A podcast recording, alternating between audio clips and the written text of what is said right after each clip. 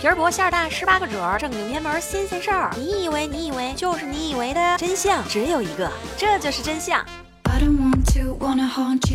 我是默默呀，我又来了呀。这里是由喜马拉雅 FM 独家出品的《这就是真相》，欢迎大家。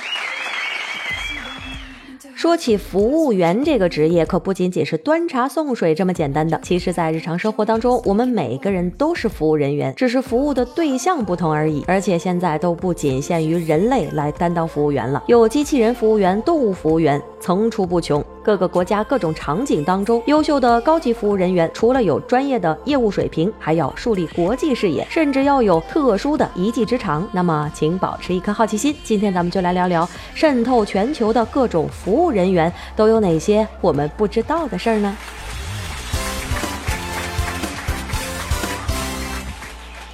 啤酒、饮料、矿泉水、花生、瓜子儿、八宝粥，来来来，抬腿让一让。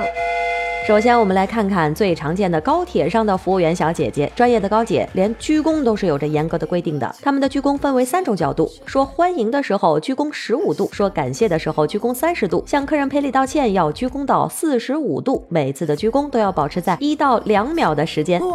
高姐们穿着的服装更多的是展现端庄优雅，而服装更可爱的当然就是日本的女仆啦。得益于大量的女仆漫画的出现，第一家真实的女仆咖啡厅在二零零一年的时候。在日本的秋叶原开张了。小女仆们都是穿着维多利亚时代的女仆服，看上去礼貌而又服从，让顾客完全体验到了成为主人的感觉。日本女仆餐厅工作的妹斗们对男客人称主人，对女客人称为大小姐，直击顾客心中最柔软的那一块。上餐的时候会用魔法棒点一下食物，还要念出咒语让食物变好吃，并且对着食物比心，增加咖喱饭的萌力。卡库里巴卡利西。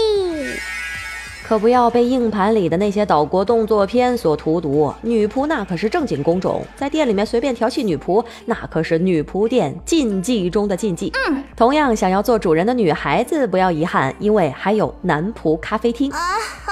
在男仆咖啡厅里面，男仆们主要的工作就是陪着我们女孩子聊天，一起拍个照，一起美个甲，让女孩子置身于一个布灵布灵的玛丽苏氛围当中。不过，男仆是不允许和客人发展私人关系的，一切都得按照童话里面的设定进行。治愈女人的心不需要那么昂贵，也许只要点一杯咖啡就够了。当用餐的时间结束，男仆服务员会温柔地提醒客人：“小姐，现在是骑马的时间了，现在就是离开的时间，赶紧走吧。”除了在日本，仆人在台湾也是被承认的职业。他们出现在餐厅，出现在咖啡店，出现在情趣店，甚至可以上班帮你打扫卫生。不过，在台湾的夜市啊是绝对没有女仆的。在台湾热闹的夜市，有六成的摊主是没有雇佣店员的，他们既是服务员又是老板，很辛苦的。台湾的夜市热闹而又火爆，最火的摊位排队至少要达到三个小时以上。孩子，啊，咖喱贡啊，爱边才会赢啊。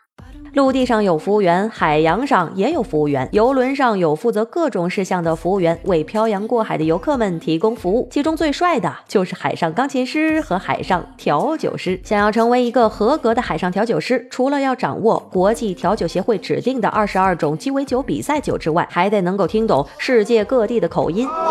游轮服务员生活的空间狭小，新鲜的蔬菜水果供应比较少，容易出现紧张综合症和消极情绪。同时，他们也是第一波被发现的坏死症病人，中国古代船员没有发现得坏死病的人，是因为中国人会生豆芽吃。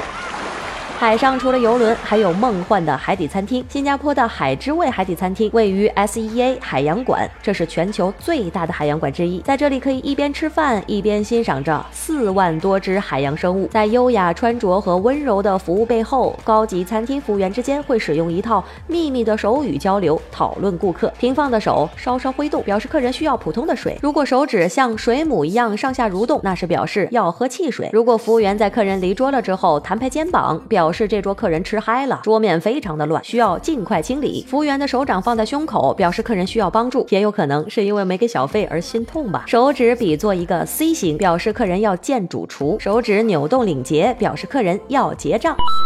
从海底，我们直接上天去吧。高空中的服务员、空姐，他们的录取比例大约是三十比一。但是对于空姐身高、相貌、普通话都有硬性要求，因此竞争残酷性要远大于可以自由报名的国家公务员考试。空姐服务的时候采用蹲姿，上半身挺直，膝盖在下蹲的时候保持一上一下，下蹲的深度也是有要求的，使乘客能够平视或者是略俯视自己为宜。据说啊，北京地铁四号线也采用蹲式服务。飞机上有空姐，地面。上还有地勤，机场的地勤服务人员除了接机、检票、接待贵宾，还设有专门的清洁队员，负责清洗飞机。飞机上面有个鸟屎啥的，都得全靠他们来清理了。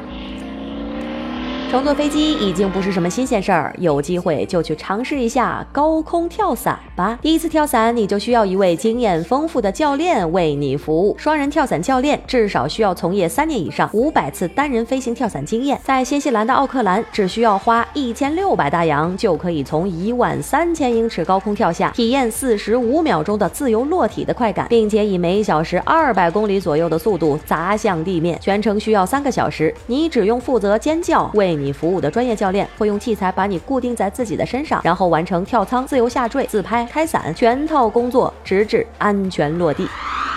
世界上最高级的服务员当属英式管家。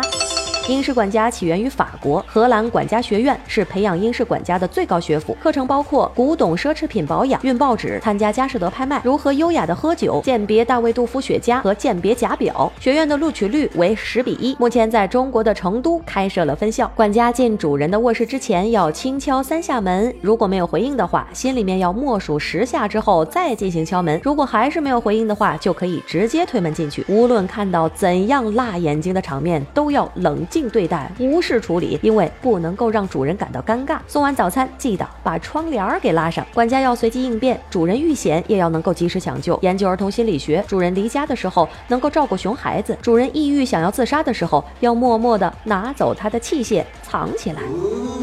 我们大家都是在生活当中充当着一定的服务角色，不论是服务于社会还是服务于家庭，我们都需要对从事服务行业的人们多一些理解，多一些关爱。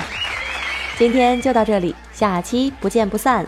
我是默默，爱你们，嗯。